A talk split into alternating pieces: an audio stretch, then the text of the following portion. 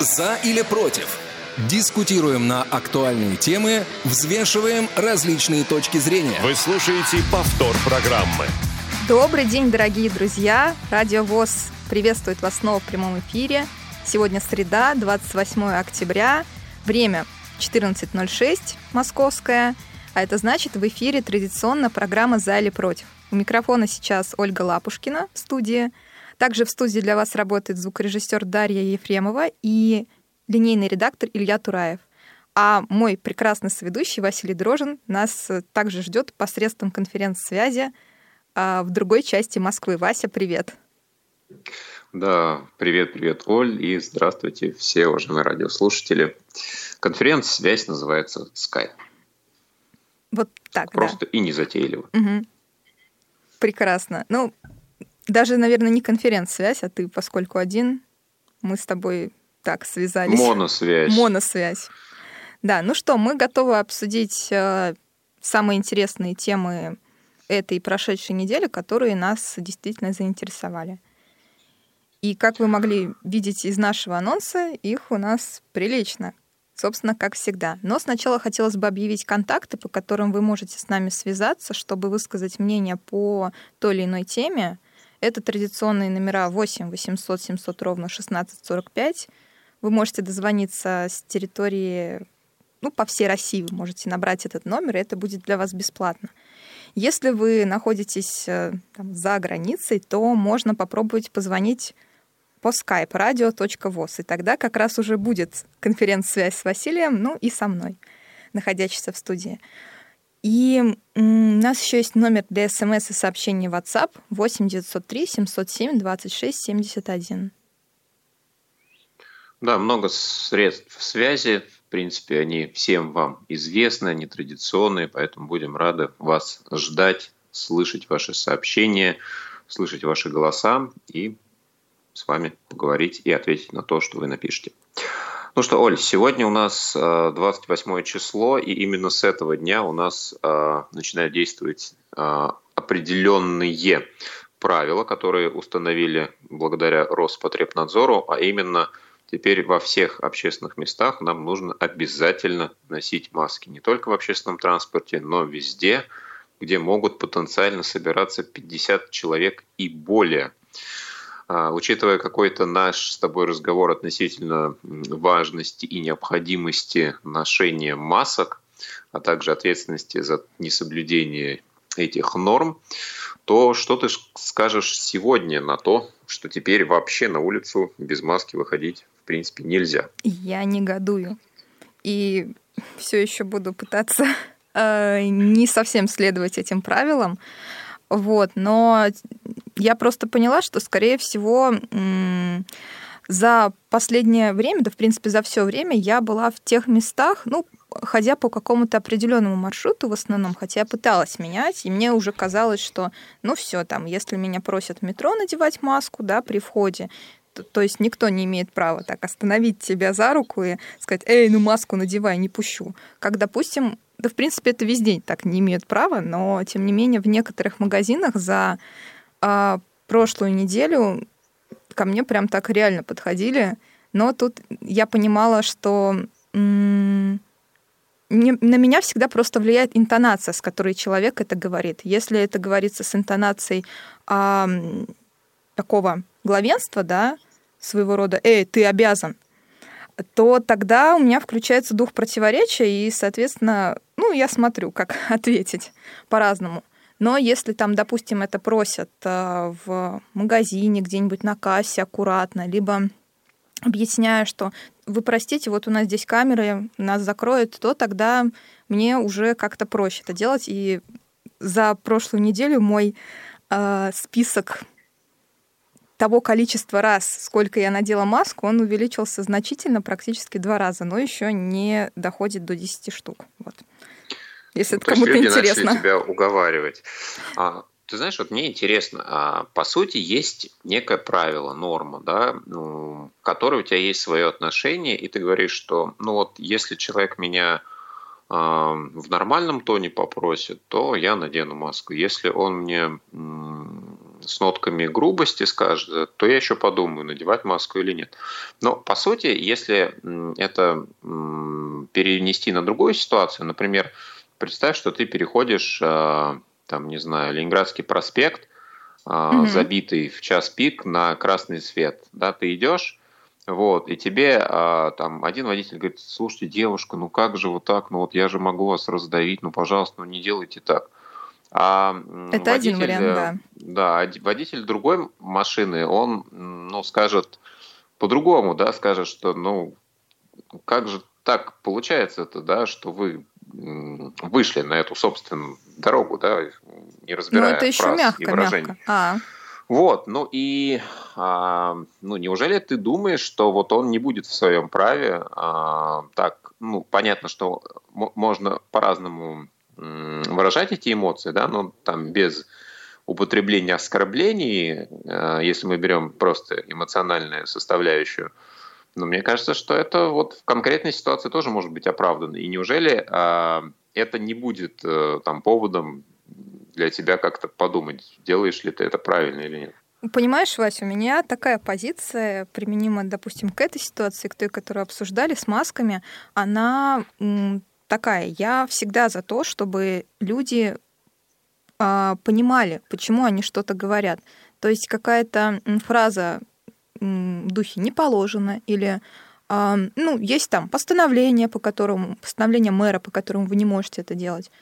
И все. Если человек не развивает дальше тему, я понимаю, что он не плавает, он просто по верхам вот взял ту фразу, которой ему показалось, что достаточно, чтобы кого-то успокоить и там какое-то количество людей успокоить э, тем, что ты там нарушаешь.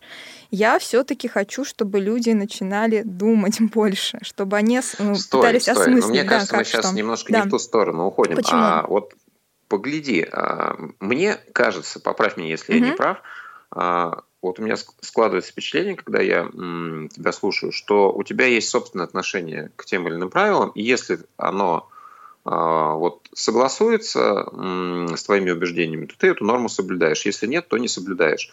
А уже вторично то, как тебя просят ее соблюдать, да, тебя могут вежливо попросить, и тогда ты как бы для того, чтобы, ну, сделать приятный человеку, тоже можешь это сделать.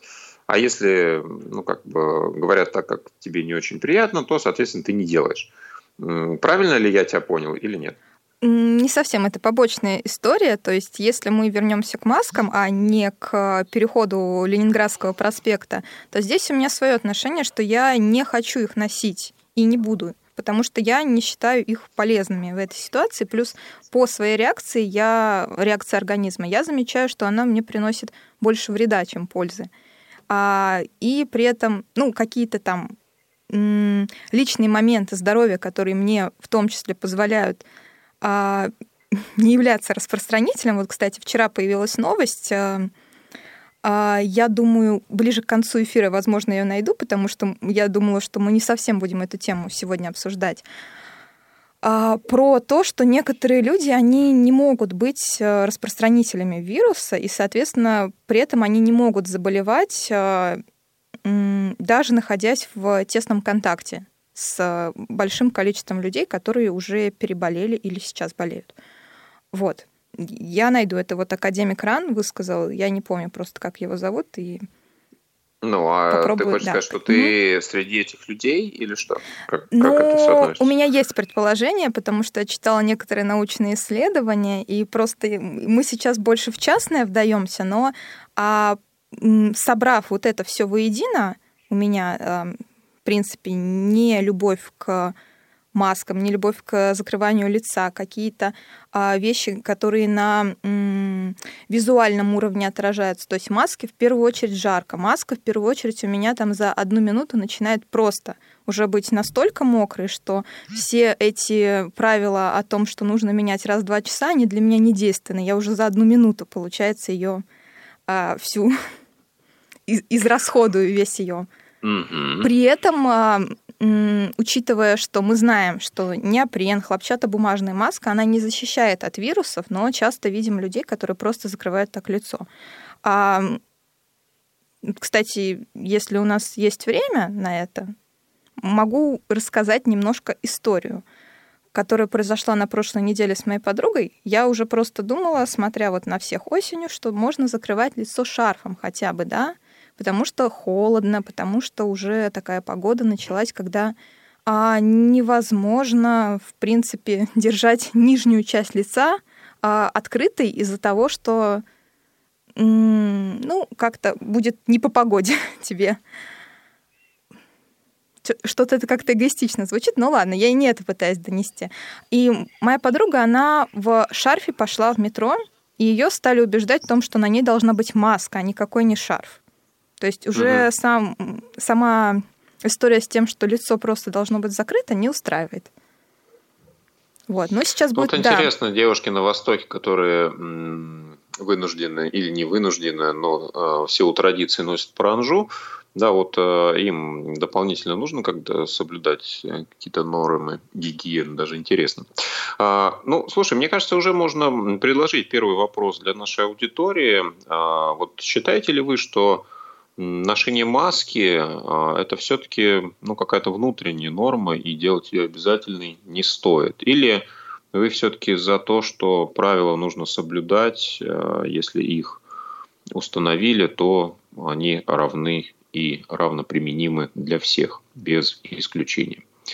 8 800 700 ровно 1645 телефон, skype radio.voz и 8 903 707 2671 номер для ваших сообщений, смс и WhatsApp. Ну и, собственно, две э, околомедицинские новости относительно того, какие новые методы диагностики используют для того, чтобы выявлять коронавирус. А в этом нам теперь будет помогать искусственный интеллект, который будет анализировать а, результаты данных компьютерной томографии, а также будут теперь пытаться выявить а, коронавирус на ранних стадиях по особенностям кашля заболевших людей. Ну, интересные э, моменты, да, казалось бы, что искусственный интеллект, как правило, когда мы встречаем э, в новостном потоке, то это больше распространяется на какие-то информационные технологии, да, и не так часто мы это применительно к медицине используем, но вот тем не менее а, анализ а, данных компьютерной томографии теперь будет в том числе анализировать не только врач, но и искусственный интеллект. Видимо, там а, большой объем информации, который человек не всегда может, видимо, обработать. Ну, насколько я это понимаю. Угу. При этом технологию искусственного интеллекта уже зарегистрировали как медизделие, что дает некоторые правовые э, возможности э, всей этой истории продвигаться в дальнейшем. Да, действительно. Ну что ж, посмотрим, насколько новые методы диагностики позволят лучше выявлять заболевших людей, которых, а, к сожалению, пока еще в нашей стране достаточно много. Да, но именно поэтому новые обязательные меры у нас введены. Так что будем смотреть. Но тем временем у нас есть данные о том, как прошла первая волна коронавируса в нашей стране, по мнению экспертов, ученых, а, наших чиновников, которые составили такую большую многостраничную монографию Российская Академия Народного Хозяйства и Государственной Службы а, этим занималась, и большой коллектив авторов, ученых, экспертов в различных областях сделали вот такую сводную работу, где а, такая ну, структурированная информация, анализ того, как Россия справилась или не справилась в разных областях с первой волной коронавируса. Ну и здесь много интересных данных. Я думаю, что какие-то мы можем назвать да, в области медицины, да. например. При этом хотелось бы угу, еще отметить, что кроме Российской Академии Народного Хозяйства и Государственной Службы э, участие в подготовке монографии принимали Высшая школа экономики, МГУ имени Ломоносова, Эм, экономический университет Плеханова, НИФИ Минфина и много-много других научных институтов. Итак, к чему же они пришли? По мнению авторов, надежды на эффективность более жесткого режима самоизоляции вряд ли можно считать оправдавшимися. Ни выхода на плато по итогам первого инкубационного периода, то есть это в период с 14 по 16 апреля нынешнего года, ни начало спада заболеваемости через два периода, это на 30 апреля приходилось, не произошло. А в то же время режимы самоизоляции могли внести вклад в замедление прироста новых случаев, дать время на подготовку системы здравоохранения к приему больных, указывают авторы. Антикризисный ответ правительства в целом был эффективным, следует из монографии, но по оценкам РАНХИКС совокупная стоимость трех пакетов поддержки экономики на 1 июля составила 2,7 от ВВП. Это гораздо меньше, чем в развитых странах, там значительная доля поддержки приходится на госгарантии. В России же доля прямых расходов в 2020 году составляет более 70%. Также они указывают на то, что российская антикризисная политика более социально направленная по сравнению со многими зарубежными программами. А авторы еще подробно пересказывают стимулирующие меры от российского правительства, но при этом дают мало рекомендаций они имеют скорее косметический характер. В частности, предлагается заморозить на период кризиса правила ежегодной двухпроцентной индексации базовой цены на нефть в бюджете. Это для того, чтобы сохранить больше резерва в фонде национального благосостояния. Да, Вась? Так получается? Ну, э, ты меня спрашиваешь как эксперта, я не могу как эксперта, скорее, как да. тебе ответить на тот вопрос, чем руководствовались э, авторы, да данного текста. Ну, э, я понимаю их логику, да, действительно, на самом деле э, очень много тут э, перечисляется моментов, да, и здесь, ну, каких-то оценочных суждений их на самом деле не так много. Да, нельзя сказать, что у нас ругают те или иные отрасли, да, или конкретно чиновников. Очень аккуратно высказывались по поводу, может быть, некоторых структур, относительно статистики, что у нас э, данная сфера ну, не очень здорово справилась э, с теми обязанностями, которые были на нее возложены в этот период. Но вот э, в целом оценка такая положительная, да, что здравоохранение, в общем-то, справилось, и ну, с экономической точки зрения тоже все было более-менее нормально. Те меры поддержки, которые а, вот, пакетно принимались, применялись э, в Российской Федерации, они, ну, в общем-то, были плюс-минус достаточны. И конкретно к населению, и вот э, конкретно к малому и среднему бизнесу. Хотя вот также, ну, как факт, э, упоминаются такие моменты, что иногда малому бизнесу было проще уволить сотрудников, закрыться и открыться вновь, да, нежели не закрываясь пытаться этот бизнес продолжать тянуть. Но это, конечно, черта, которая характерна а, времени а, весны 2020 года, которая, наверное, еще будет описана и в учебниках, и наверняка в каких-то художественных произведениях, я думаю.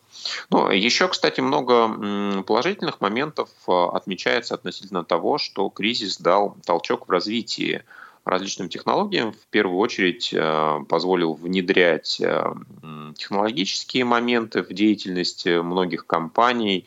А, здесь же мы говорим о том, что теперь многие а, работодатели ну, поняли возможности удаленной работы, ее применимости в э, условиях не только каких-то кризисных ситуаций, но и в повседневной жизни.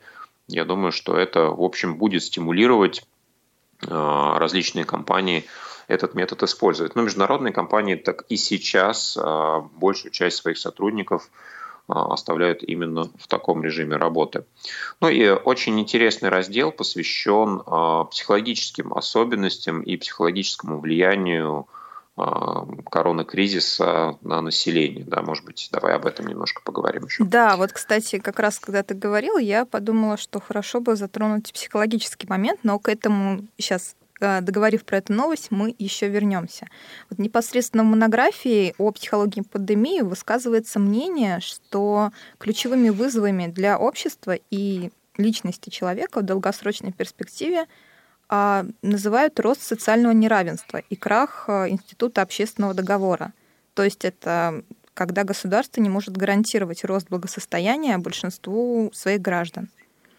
А, также туда относят пессимизм, пессимизм в отношении будущего, а более быстрое развитие технологий, чем социального капитала. Мы знаем, многих это пугает, в том числе и меня. А, и это затрудняет способность договариваться о правилах использования новых технологий.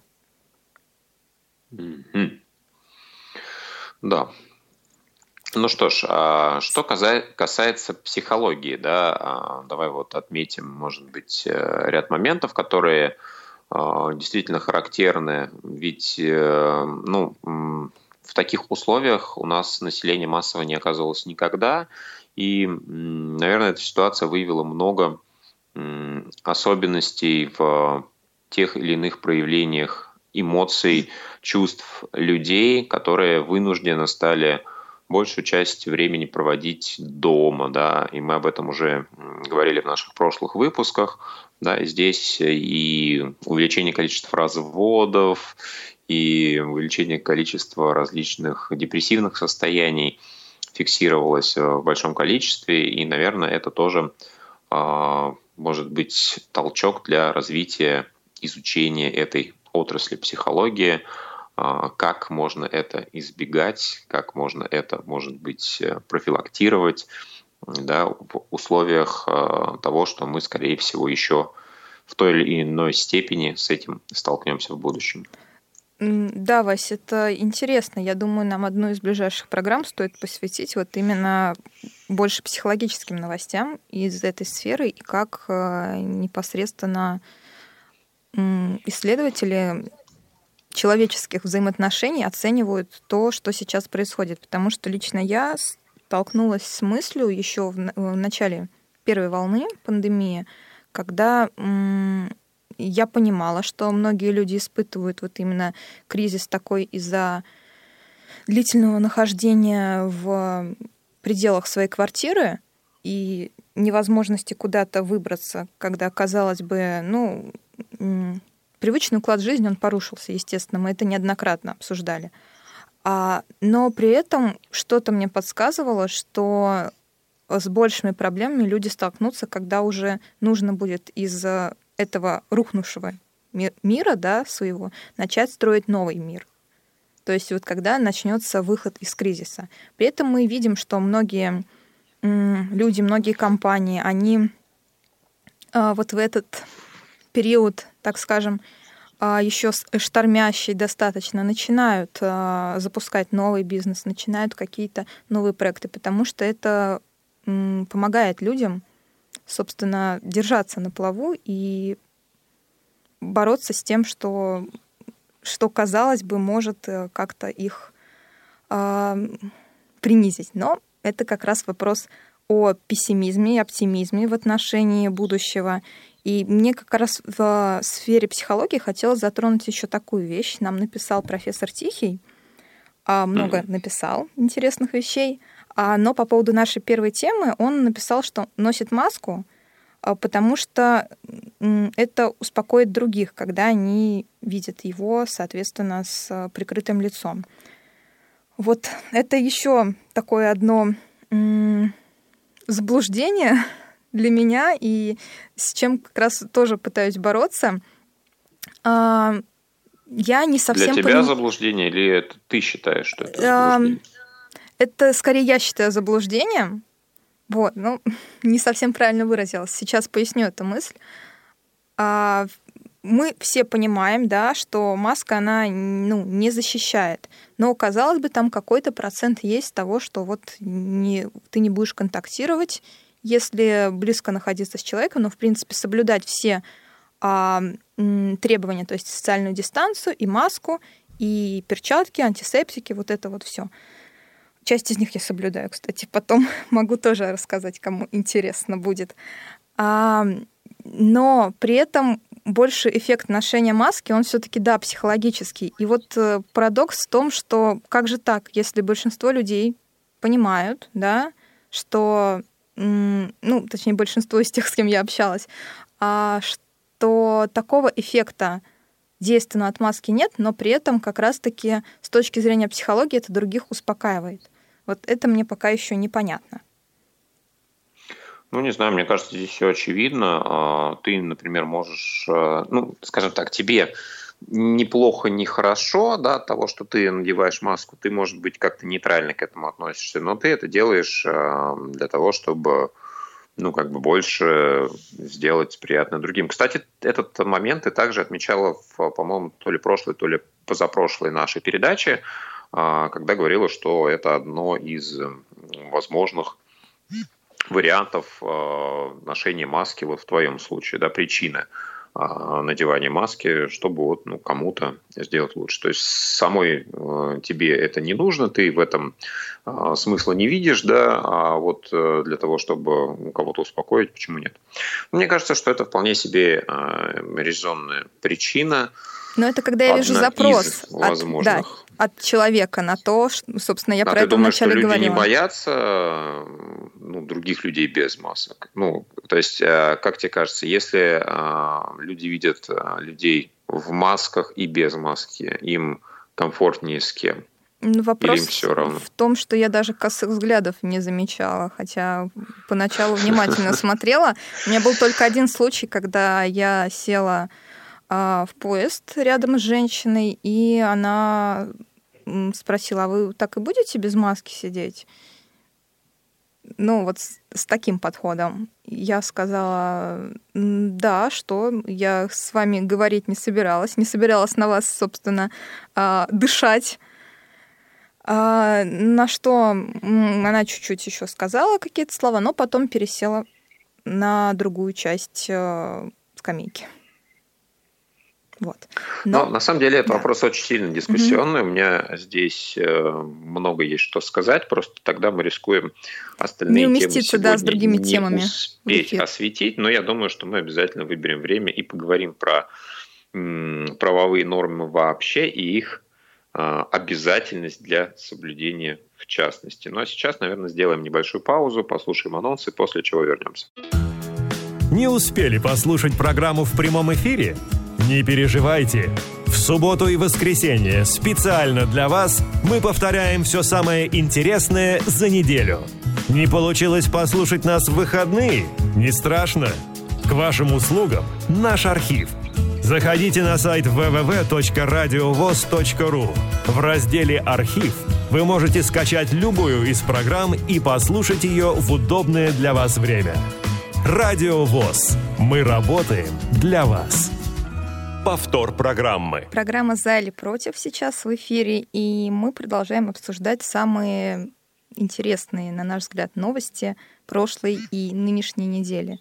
И в предыдущие полчаса эфира мы так рьяно обсуждали тему пандемии и масочного режима, поняли в этот момент, что нам даже эфира не хватит на то, чтобы, в принципе, до чего-то договориться. Поэтому решили перейти к следующей теме. Но сначала хотелось бы закончить и предложить вам, наши дорогие слушатели, высказаться на тему, насколько вы считаете, наша страна справилась в целом с первой волной пандемии COVID-19.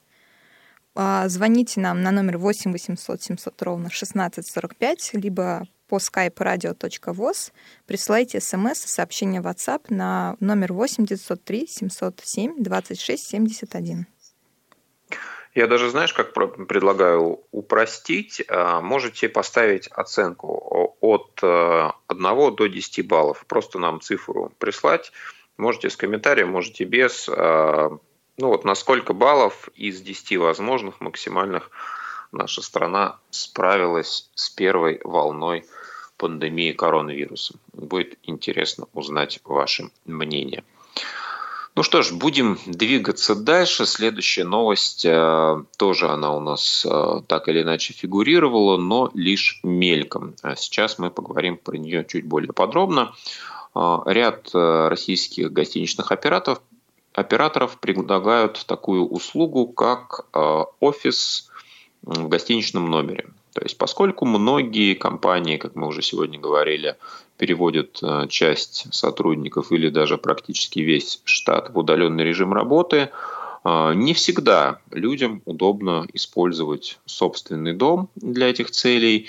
Не всегда у них есть дома необходимая оргтехника, необходимое оборудование, необходимые условия. И поэтому ряд гостиниц, среди которых а, операторы Аккорд и Radisson Hotel Group предлагают такую услугу, как а, домашний офис в гостинице, и различные варианты таких предложений на рынке сейчас существуют в нашей стране. В частности, можно а, арендовать гостиничный номер и использовать его именно в рабочее время, например, с 9 до 18 часов. Да, плюс э, это не простой номер, как мы привыкли, попадая в гостиницу, где есть э, шкаф, кровать, душ, телевизор и кондиционер, а здесь есть, соответственно, необходимая оргтехника, э, ну и мебель выдержана в необходимом нужном стиле, да, то есть офисное кресло, да, ну и, соответственно, удобный стол для работы, для письма и так далее. Я думаю, что необходимый набор каждому человеку оговаривается и определяется уже нормами конкретной гостиницы, но в целом это предложение достаточно интересное и может быть ну, многим компаниям, я думаю, это вполне может подойти, поскольку особенно международный сектор да, сейчас э, ну, практически на 100% э, весь свой штат перевел на удаленный режим работы. А, ты знаешь, ну, как таковая практика, она пришла к нам, конечно, с э, Запада, как всегда, где э, эта услуга уже активно применяется с начала пандемии. Вот, э, поскольку загруженность номеров, конечно, сейчас просела очень сильно. А, туризм по понятным причинам практически на нуле а в некоторых регионах э, так точно на нуле, и гостиницам нужно тоже как-то выживать, да, и предлагались до этого различные услуги типа самоизоляция в отеле, да, там некие обсерваторы э, в гостиничных номерах, ну, то есть место, где люди могли изолироваться от общества и соблюдать карантинные меры. Ну а сейчас такой вот э, home office в отеле, ну почему бы нет? Ты знаешь, мне в принципе кажется, что это востребовано, может быть потенциально, и при прочих равных э, ну вот я в каких-то ситуациях, может быть, даже предпочел бы такой вот гостиничный офис э, домашним. Но это как раз интересно тем людям, кто не может уединиться дома, и тем, кто а, привык менять обстановку рабочую так или иначе.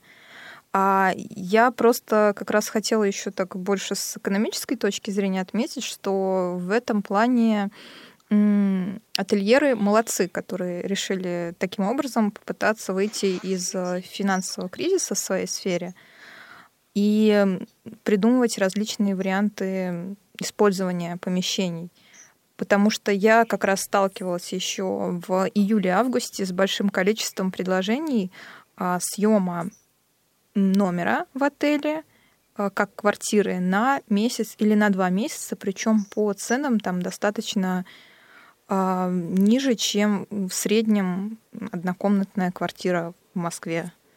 Вот, то, то есть это были номера достаточно близкие к центру при этом, и так уже примерно мониторя эту сферу, ближе к концу августа я уже видела, что спрос на это есть, и действительно номера уходят. То есть людей это интересует. Но вот э, как раз что нам приводят одни из э, социологических служб, видимо, да, а, к сентябрю загрузка столичных отелей стала постепенно расти и достигла 47%. Хотя год назад э, при прочих равных она была 88%. Но, тем не менее, это уже хорошие цифры, потому что до этого момента уровень загрузки достигал 30%, а в апреле снижался аж до 9%. Ну, действительно, экономика понятна. А, доходы гостиничного бизнеса падали, и это предложение на рынке, конечно, нужно было чтобы было, чтобы появилось, да, чтобы оно получило востребованность. Ну, интересно было бы а, узнать точку зрения тех, кто нас сейчас слушает. Вот если бы у вас была возможность выбора, да, мы сейчас не берем, что а, кто мне снимет этот гостиничный номер, да, если бы у вас была возможность выбирать между тем, что вы работаете дома или вы работаете ну, условно, в каком-то э, месте, гостинице, э, где-то рядом с вашим домом физически, да, что бы вы предпочли и по какой причине. Вот я могу сказать, что, наверное, я бы предпочел, ну, как минимум, некоторое время, если я работаю на, э, в удаленном режиме, использовать как раз э, гостиничное пространство. Здесь несколько моментов, которые вот мне лично э, интересны да, э, вот в данном формате. Первое – это, во-первых, действительно уединенность. Да? Не всегда у нас есть возможность полностью выключить какие-то семейные процессы из рабочей жизни. Да? Не всегда там особенности помещения позволяют это сделать. Много есть причин. Второй момент э, какая-то может быть специализированная техника быть, да, и это тоже плюс, ты ее арендуешь, да, арендуя гостиничный номер, и тебе, в общем-то, не нужно ломать голову, как это интегрировать в свою квартиру. Да, ну и плюс это, конечно, тот настрой, который, может быть, тебе придает изменение помещения, да, находясь э, условно на кухне, у тебя организм э, настраивается на совершенно другой режим функционирования. Ой, да, да, и да. Тебе Много исследований было по этому поводу. Возможно, его перестроить.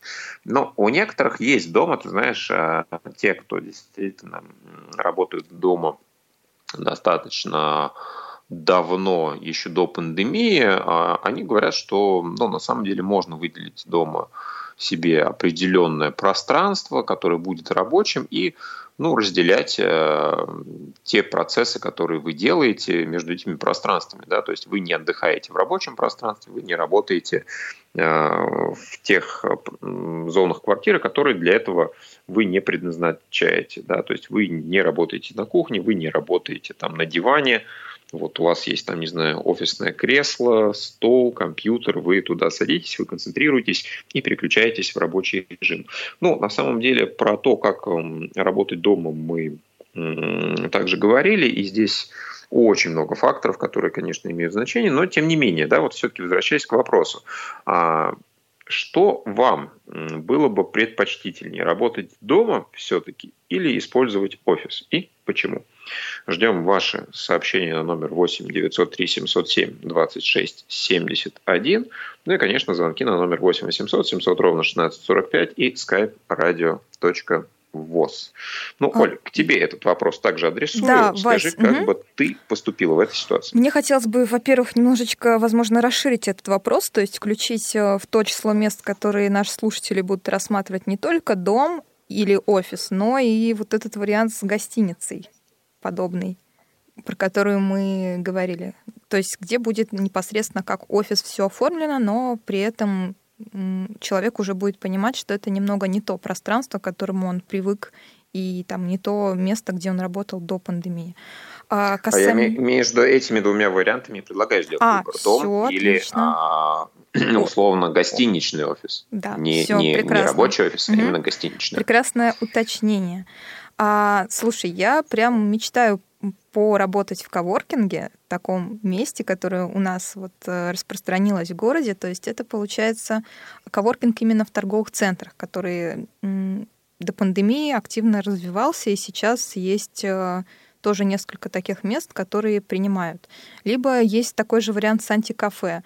А при этом ты понимаешь, что это как эм, открытое пространство, да, open space, к которым мы тоже немножечко стали привыкать, а, не то, что у каждого сотрудника, у одного-двух свой кабинет, а вот где много-много сотрудников сидят в одном пространстве. Мне бы было это интересно попробовать, а, понимая, что я тут тоже сама управляю своим графиком работы, а, прихожу туда, делаю. Если я уже устала находиться в этом месте, то, соответственно, направляюсь домой и дома продолжаю работать. То есть мне вот именно важна смена обстановки, поэтому я все-таки за такие инициативы и хотела бы попробовать. А ты, Вась? Ты уже ну, немножко высказал, да, говорю, что хотел попробовать. Да, мне, в принципе, этот формат интересен, и я, ну, как минимум, часть э, времени хотел бы проводить именно так. Вот, ну, будем ждать э, сообщений от наших радиослушателей, и э, По пока поводу... мы их ждем. Угу. Сообщений, да. кстати, угу. у нас есть так. один из ответов на предыдущую тему по поводу того, насколько наша страна в целом справилась с первой волной пандемии. Замечательно. А Елена из Челябинска, вот как ты думаешь, какую она оценку поставила? Ну, как же я могу узнать, какую оценку поставила Елена из Челябинска? Ну, ну давайте предположим, давай. что 7. Она поставила 10, то есть это максимальный балл. А, это очень интересно, но без уточнения. А, мне бы хотелось, правда, узнать, на основе чего вы сделали такой вывод, потому что, я так понимаю, вы больше ориентировались на свой регион или на страну в целом. А поскольку интересно, не было ли у вас там никаких проблем с нахождением в больницах, с количеством аппаратов искусственной вентиляции легких, которые вот некоторые прорывались в информационное пространство эти темы, и вот насколько вы это замечали, и на чем вот, собственно, основана ваша оценка? Ну, а, мне кажется, так немножко, знаешь, э, легко-легко, но воздействуешь на мнение Елены. Так вот, ну, а вот, нет, вот это мне, было, вот это было. Мне Почему правда же интересно. 10? Почему 10? Ну, вот. ну про, да, просто интересно, я тут да. Поделилась если Елена тем... может и хочет угу. обосновать ее мнение, будет, конечно, да. интересно узнать, почему такая высокая оценка. Да, я поделилась тем, э, что вот мне непосредственно запомнилось, почему бы я, допустим, не смогла поставить максимальную оценку. Поэтому мне интересно, как вот проходила э, вся эта история у вас в регионе и в стране в целом? То есть сталкивались ли вы с такими э, новостями? И есть у нас еще второе мнение, э, тоже получается из Челябинской области от профессора Тихова. Э, но оно касается в целом, что ко второй волне областные власти кое-что не учли. Например, весной неотложки были не столь востребованы, а сейчас люди ждут их сутками. Вот, то есть тут уже возможно, что с, сравнивая ответы Елены и профессора, а, к первой волне подготовились хорошо, а вторую, видимо, не так сильно ждали. И поэтому, видимо, ну, это основано на сравнении одного и второго. Но будем ждать. Да, правда. первую со второй волны, конечно, сравнивать еще э, сильно преждевременно, да, но относительно первой еще э, высказаться, я думаю, можно. Ну, такая не очень, а, наверное, радостная новость относительно того, что еще на год до 2023 года продлена у нас, скорее всего, будет заморозка накопительной части пенсии. Для тех, а, для кого мои слова, наверное, мало что говорят, мы немного поясним. С 2014 года в России действует э, мораторий на накопительную часть пенсии. Что это значит? Да, как вы знаете, все работодатели отчисляют э, в различные фонды часть от э, заработной платы. Ну, не, не часть от заработной платы, да, а определенные начисления пропорционально вашей заработной плате. И э, до 2014 года часть из этих средств шла в формирование фонда накопительной пенсии конкретного работающего гражданина. А с 2014 года это все стало переходить просто в фонд страховой пенсии. Ну, то есть, если очень простым и примитивным языком попытаться это объяснить, если раньше работодатель часть денег который перечислял фонд, направлял как бы на вашу будущую пенсию, конкретно на вашу пенсию, то сейчас он перечисляет ее просто в фонд, где ее делят на всех, а, кто получает пенсии, и вот чтобы они могли эту пенсию получать, собственно, вот это все туда и идет. А, ну, то есть, как бы в лучших традициях, сами знаете, какого строя, все поделить и раздать. Так вот, э, такая система у нас действует э, с 2014 года, продлена еще на год, фактически 10 лет мы живем в такой реальности.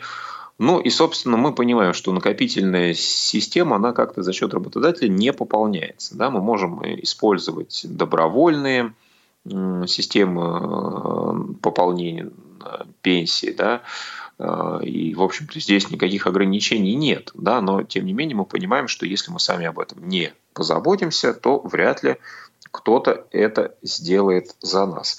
И я даже не хотел бы отме- ну, обсуждать вот саму новость как факт, да, хорошо это, плохо и, и так далее, почему так происходит. А мне интересно больше, наверное, было бы обратиться к аудитории с вопросом, ну а вот вообще, насколько вы задумываетесь над тем, чтобы формировать свою будущую пенсию? Да, понятно, что многие получают пенсию, например, по инвалидности уже. Да, но ну, насколько вы а, не знаю, думаете, насколько вас беспокоит то, что, может быть, с течением времени ну, вы хотели бы получать еще какой-нибудь э, дополнительный доход. Да, и занимаетесь ли вы этим сейчас, формируете ли вы этот доход с помощью каких-то пенсионных программ или каких-то других способов. Если вы об этом думаете, то напишите вам, нам об этом. Если не думаете, то тоже напишите, почему бы и нет. О, это интересный вопрос, особенно в формулировке «Задумывались ли вы над самостоятельным формированием будущей пенсии?» Звучит как такой хороший вопрос-слоган социальной рекламы, связанный с а, пенсионными накоплениями. Мне кажется, я даже, mm, возможно, ну... это где-то слышала, либо от сотрудников банка, когда приходишь к ним, и они говорят, ой, 23 года, самое время задуматься о пенсии. Да. Вот ну, такая ну, кстати, история у меня возникала. Шуток, угу. Об этом мы будем говорить э, в другом цикле программ, но, честно говоря, тот, кто тебе сказал, что 23 года – это самое время задуматься о будущей пенсии, он был абсолютно прав. Угу. Но почему, я сейчас не буду говорить. Хорошо, мы потом сделаем рекламу твоей программы, которая выйдет в ближайшее время на радио ВОЗ. Мы ее уже немножко сделали, но да, сделаем обязательно еще. Да.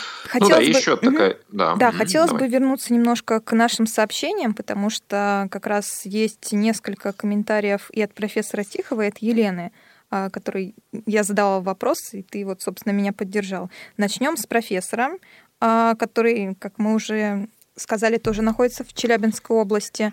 У него отношение как раз а, к первой волне такое, что тоже не хватало все-таки мест. То есть это я немножечко заблуждалась, когда начала сравнивать первую волну с другой, и он непосредственно ставит 5 э, баллов угу. по тому же региону.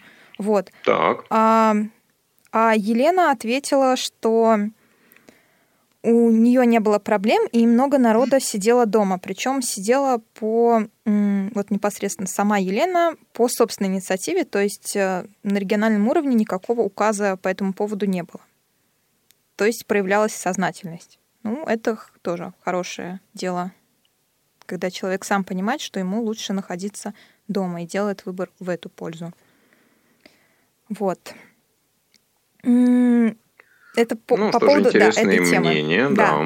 И еще затрагивая нашу тему с офисом в отеле, хотелось бы тоже подчеркнуть комментарий профессора, а, что для него отель это круто, тем более если поселиться там с молодой красивой сотрудницей. Попахивает харасментом. Не считаешь? Ну, да, мне кажется, это уже такая опция, которая вряд ли входит в должностные обязанности, перечень да? услуг. Но, э, ну, кстати, вот в одном из э, гостиничных комплексов, э, по-моему, в Америке, где предоставлялась тоже услуга домашнего офиса, там как раз в том числе входил массаж после окончания рабочего дня. Ну, опять же, это услуга тонизирующая, расслабляющая даже, наверное, скорее. Вот, э, поэтому здесь, если вы предпочитаете в офис брать еще молодую сотрудницу, то задумайтесь над продуктивностью такой работы вообще. Может быть, тогда вам и из дома-то не надо уходить. Может быть, и дома все это можно будет осуществить очень даже замечательно. Слушай, ну давай я предлагаю взять, наверное, заключительную новость на сегодняшний день и поговорить про то, как люди смотрят на то, чтобы покинуть свой родной регион проживания и какие, собственно, факторы а, их приводят к этим мыслям. Да, я, соглас... я согласна с тобой. Собственно, у нас не так много времени, но я думаю, мы успеем эту тему озвучить. А специалисты сервиса по поиску работы Headhunter узнали у более чем 10 тысяч человек в сентябре-октябре этого года а, о том, а, хотят ли они переехать в другой регион и хотят ли и куда именно хотят. А согласно исследованию, около 20% жителей собираются это сделать, почти 40% периодически думают об этом, 31 не хотят и 10 затруднились ответить на вопрос. А больше всего респондентов хотят э, переехать, находясь в Якутии, в Республике Коми и в Архангельской области. Меньше всего желающих уехать из Москвы и Санкт-Петербурга. Это по 6 и 7% опрошенных соответственно. По поводу жителей Архангельской области эксперты выяснили, что является основными причинами их желания переехать в другой регион. Это плохая экология и некомфортный климат. Об этом заявляют больше половины желающих уехать. По аналогичным причинам люди хотят уехать из Москвы с Петербургом. То есть это так достаточно интересно, что везде плохая экология и не самый лучший климат. Ну, вот, например, жители Коми э, в качестве основной причины переезда как раз указывают низкую зарплату, 62%. Считают, что в их регионе она достаточно низкая. Ну вот видишь, а, мало людей хотят уезжать из а, Москвы и Петербурга, зато очень много людей из других регионов хочет попасть в Москву, Петербург и Краснодарский край. Именно эти регионы в лидерах тех мест, куда люди хотели бы переместиться, если мы рассмотрим территорию Российской Федерации. Да, причем как раз Краснодарский край лидирует из-за приятного климата, это понятно. В Москву хотят ехать из-за высокой зарплаты, а в Петербург из-за комфортной городской среды.